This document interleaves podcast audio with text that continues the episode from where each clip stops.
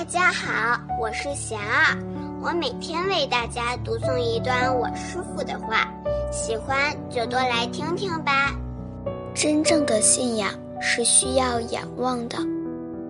我师傅说，广义的信仰是一个人心灵最深处的依靠，没有信仰，人是无法活下去的。人人都有各自相信和依靠的东西，或感情，或金钱，或权势。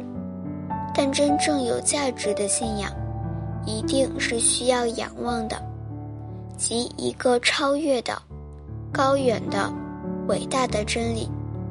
一个有真正信仰的人，必定有着强大而积极的生命动力。信仰不一定是宗教。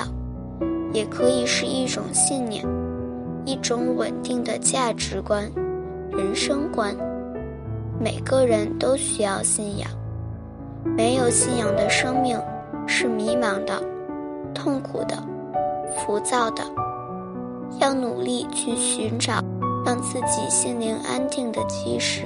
大家有什么问题，有什么想问我师傅的，请给贤儿留言。